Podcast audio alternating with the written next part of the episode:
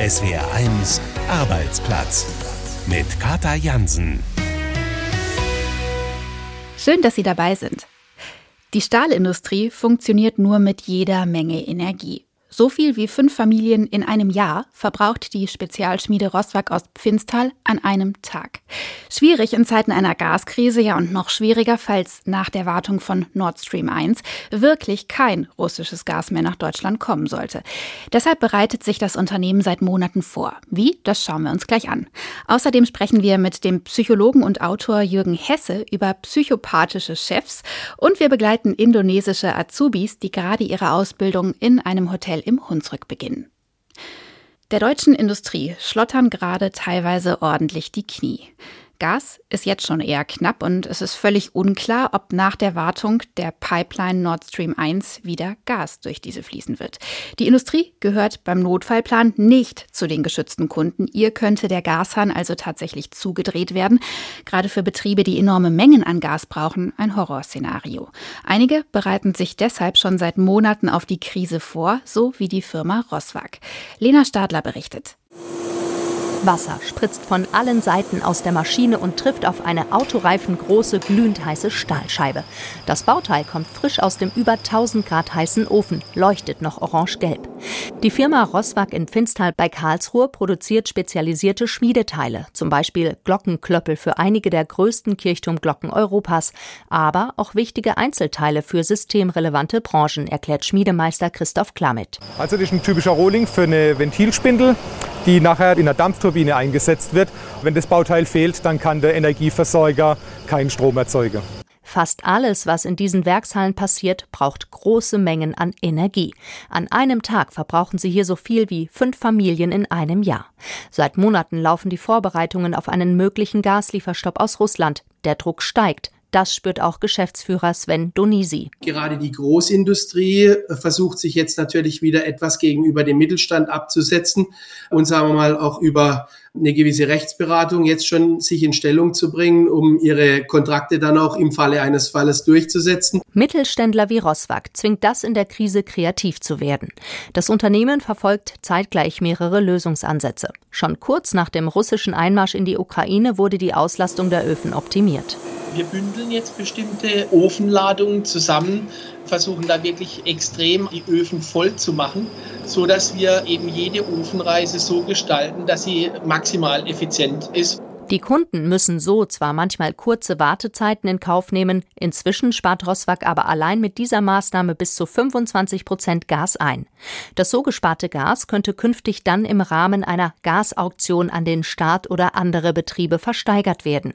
Dieses Konzept wird zumindest gerade in Berlin diskutiert. Ich sehe es als ein Stück weit als ein Ablassventil über diese Dynamik hinweg. Ich spare auf der einen Seite ein, stelle es auf der anderen Seite wieder der Plattform zur Verfügung und dadurch äh, auch für eine gewisse Stabilisierung der Gaspreise dann auch sorgen. Auch den Umstieg auf andere Energieträger sieht Schmiedemeister Christoph Klamet vorübergehend als Option. Wir sind jetzt gerade in der Prüfung, ob wir eventuell hier oben einen Flüssiggastank installieren können, dass wir uns unabhängig machen können von der aktuellen Erdgasversorgung. Einfach, dass wir eine gewisse weitere Sicherheit haben, um unsere Produktion aufrechtzuerhalten. Mindestens 45 Prozent der bisherigen Gasmenge bräuchte das Unternehmen aber unterm Strich, um die Produktion dauerhaft aufrechtzuerhalten. Und mit diesem Wert sind sie in guter Gesellschaft. Immer mehr, auch große Unternehmen aus der Industrie, melden gerade ihre kritische Grenze, ab der wirklich gar nichts mehr geht.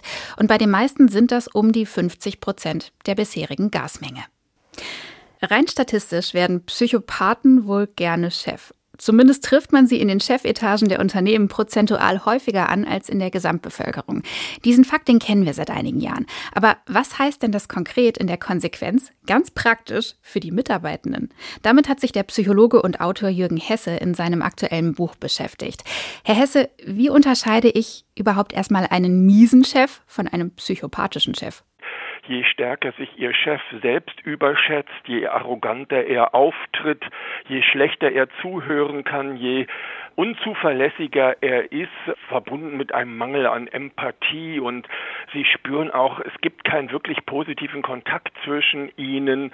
Je häufiger er, wenn es Probleme gibt, die Schuld immer bei anderen sucht, also desto sicherer können sie sein, dass sie eher mit einem psychopathischen Chef zu tun haben, der ja eine Steigerung von einem miesen Chef ist. Mhm. Ich befürchte, jetzt sitzen vielleicht gerade doch relativ viele Leute zu Hause und denken sich, oh, kommt mir irgendwie bekannt vor.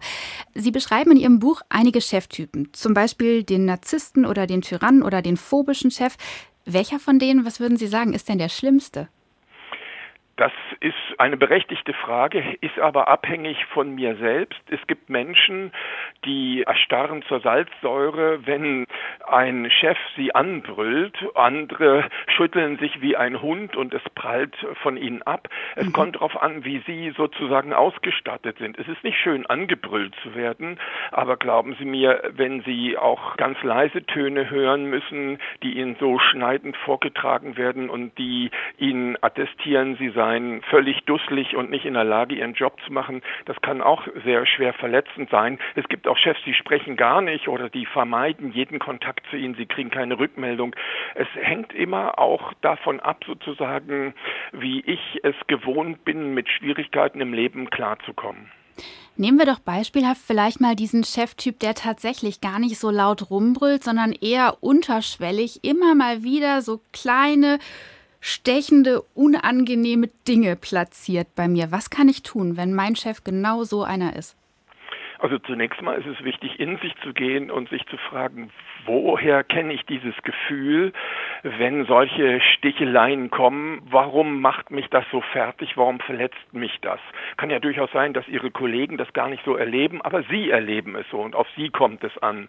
Und dann gucken Sie mal sozusagen in Ihrer Vergangenheit nach. Fakt ist aber jedenfalls, wenn Sie sich selbst sehr ehrlich mit sich beschäftigt haben und wenn das Sie stört oder auch schwer verletzt, dann ist es schon wichtig, nochmal die Chance wahrzunehmen, zum Chef zu gehen und zu sagen, also Chef, Sie haben mir gestern vor versammelter Mannschaft oder in einem Gespräch so vermittelt das und dann kommt das, was Sie schwer beschäftigt und dann schauen Sie mal, es gibt Chefs, die sind durchaus offen für ein ehrliches Feedback. Da ist eine Chance da, dass die das ernst nehmen, möglicherweise sogar ein klein wenig darauf Rücksicht nehmen. Es gibt auch Chefs, die natürlich dann vielleicht ausrasten oder dann echt ätzend werden. Fakt ist aber in jedem Fall, es ist immer ein Versuch wert. Und dann, wenn das scheitert, ist es wichtig natürlich, sich mit Kollegen zu besprechen. Wie erleben die das? Bin ich der Einzige? Gibt es da auch andere? Kann man sich immer noch mal gemeinsam überlegen. Gibt es da einen Oberchef, an den man sich wenden kann? Gibt es da Institutionen im Betrieb, also der Betriebsrat, der Personalrat, an die ich mich wenden kann? Wenn das alles aber für Sie kein Weg ist oder Sie das schon längst ausprobiert haben, hinter sich gelassen haben, dann ist es wirklich besser zu gehen, sich einen neuen Job zu suchen, denn auch die Lebensarbeitszeit ist begrenzt und unsere Batterien, die wir haben, die uns Energie geben, sind auch nicht unendlich, bevor Sie also da völlig kurz und klein, was Ihr Selbstbewusstsein anbetrifft, geschlagen werden, ist es besser, sich einen neuen Chef zu suchen. Also aus der Deckung raus und aktiv werden. Wie kommen wir denn insgesamt aus dieser Sache raus? Ich meine, Sie stellen so ein bisschen in Ihrem Buch fest, ein guter Chef ist tatsächlich eher die Ausnahme. Also was können denn die Unternehmen tun, damit sich das in Zukunft ändert? Wie finden wir Führungskräfte, die okay sind? Also das ist eine große Herausforderung, aber eben eine wirklich wichtige Sache. Darauf muss viel mehr Augenmerk gelegt werden.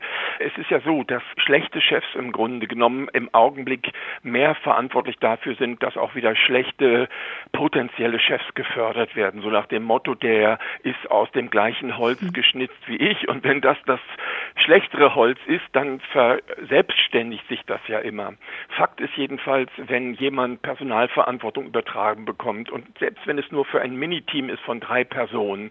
Es ist wichtig darauf zu achten, was motiviert diesen Menschen, wie geht der mit anderen Menschen um, was ist sein sozialer Hintergrund. Man muss sich viel mehr Zeit nehmen, um auch junge, neue Chefinnen und Chefs besser auszusuchen. Erstaunlicherweise gibt es Untersuchungen, die sagen, ja, da gibt es Ansätze, also bevor jemand ein kleiner Chef wird, wird er dreimal geprüft. Bevor aber jemand ein super großer Chef wird, da winkt man die Leute irgendwie viel einfacher durch. Da fehlt uns noch ein Bewusstsein. Was glauben Sie denn, wie lange brauchen wir, bis wir dieses Bewusstsein gesamtgesellschaftlich haben? Also wann kommt das in den Unternehmen an? Wie viele Jahre geben Sie uns? Also ich schätze mal, das wird schon noch ein paar Jahre brauchen, ganz grob gesagt. Ich gehe von ungefähr zehn Jahren aus. Es kann aber jedes Jahr besser werden. Und die Tatsache, dass immerhin ein Drittel aller Führungspositionen schon durch Frauen besetzt sind und Frauen da sehr viel mehr Verständnis mitbringen im Sinne von, sie sind kommunikativer, sie können besser mit Gefühlen umgehen, sie können besser Gesichter lesen, interpretieren und sie greifen nicht gleich zu den ABC-Waffen in einer Auseinandersetzung. Ich will Frauen nicht heilig sprechen, es gibt auch schlechte Chefinnen, aber in der Mehrheit neige ich dazu zu sagen, dass Frauen einen besseren Führungsstil drauf haben, praktizieren. Also Hauptsache raus aus der Deckung und aktiv werden, dann findet man hoffentlich auch eine Lösung für Probleme mit einem schwierigen bis psychopathischen Chef. Und mit dem Einstellen guter Chefs ist das so ähnlich wie mit dem Mülltrennen, findet zumindest Autor und Psychologe Jürgen Hesse. Das kann man lernen. Vielen Dank für das Gespräch. Es gibt Menschen, die haben die ganz bemerkenswerte Fähigkeit, Dinge auszusitzen. Die können, egal wie viel Gegenwind da ist, wirklich einfach abwarten und überdauern so eine Krise nach der nächsten.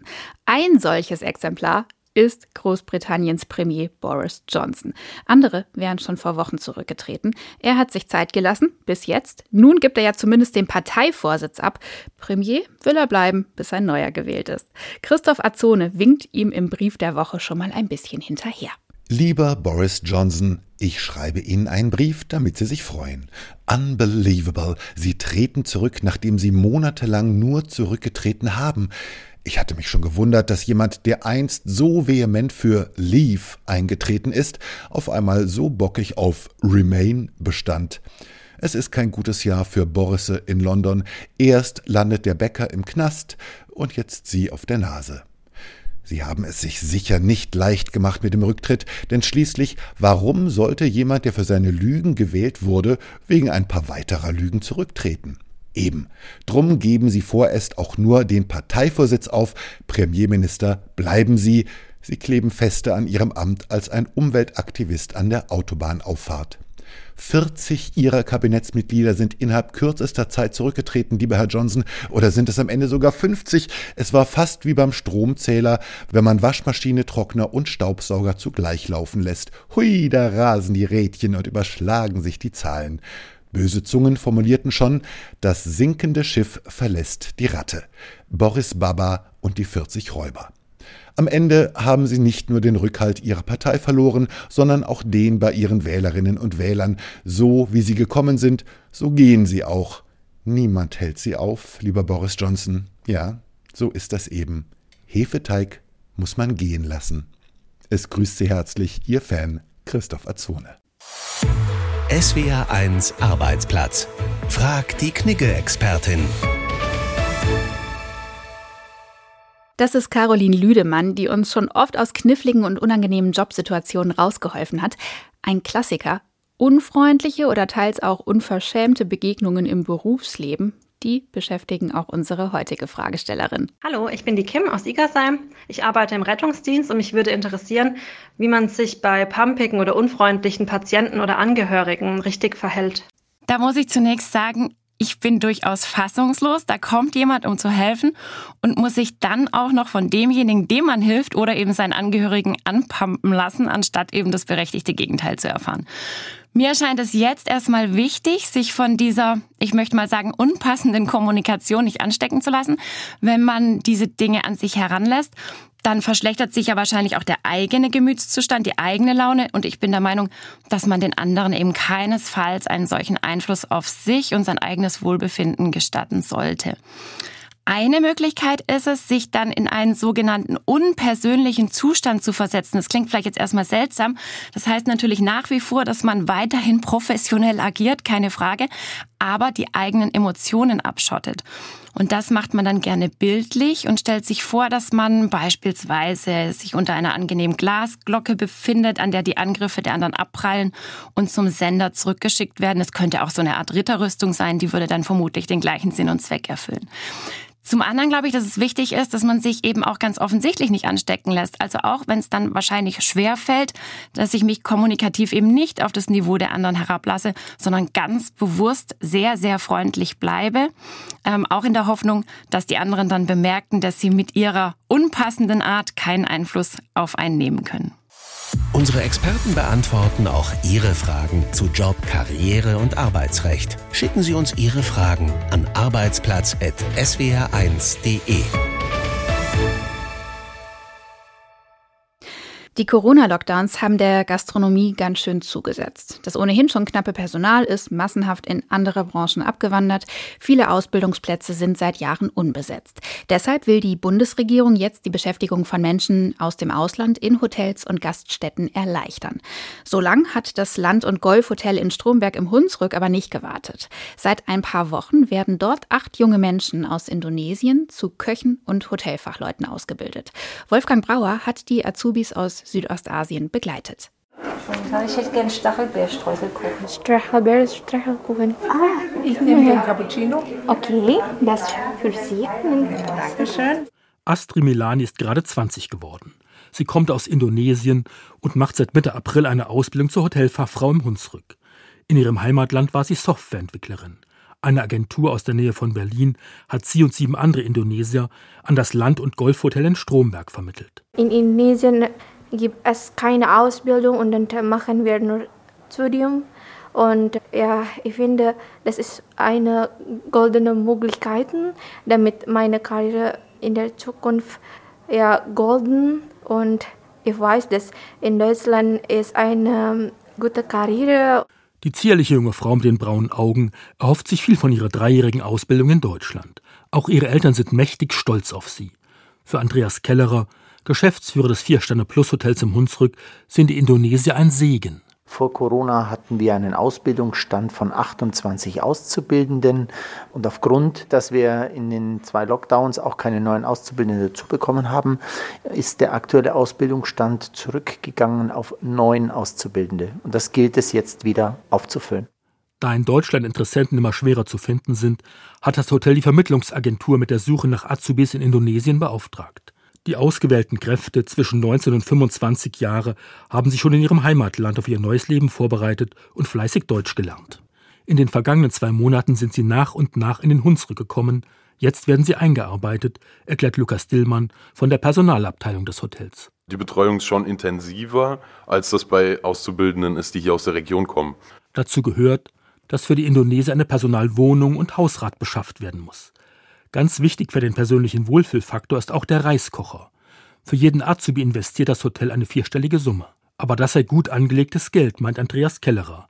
Er ist sich sicher, dass sein Beispiel auch bei anderen Hotels Schule machen wird. Wir werden aufgrund von Fachkräftemangel darauf zurückgreifen müssen, dass die Mitarbeiter aus dem Ausland zu uns kommen nach Deutschland, wenn wir weiterhin diese Art von Hotellerie machen möchten, wo es darum geht, Dienstleistungen am Gast zu bringen.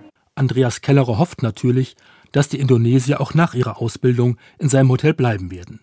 Die sehen aber auch ganz andere Perspektiven, wie Koch Krishna Diadika und Astri Milani. Ich möchte nach Indonesien zurückfliegen und eröffnen ein eigenes Restaurant. Fliege zurück nach Indonesien und mache Hotellerie auch und ich würde gerne ein Unternehmen bauen. Das war SWR1 Arbeitsplatz. Ich bin Katja Jansen. Danke fürs Zuhören. Eins gehört gehört. SWR 1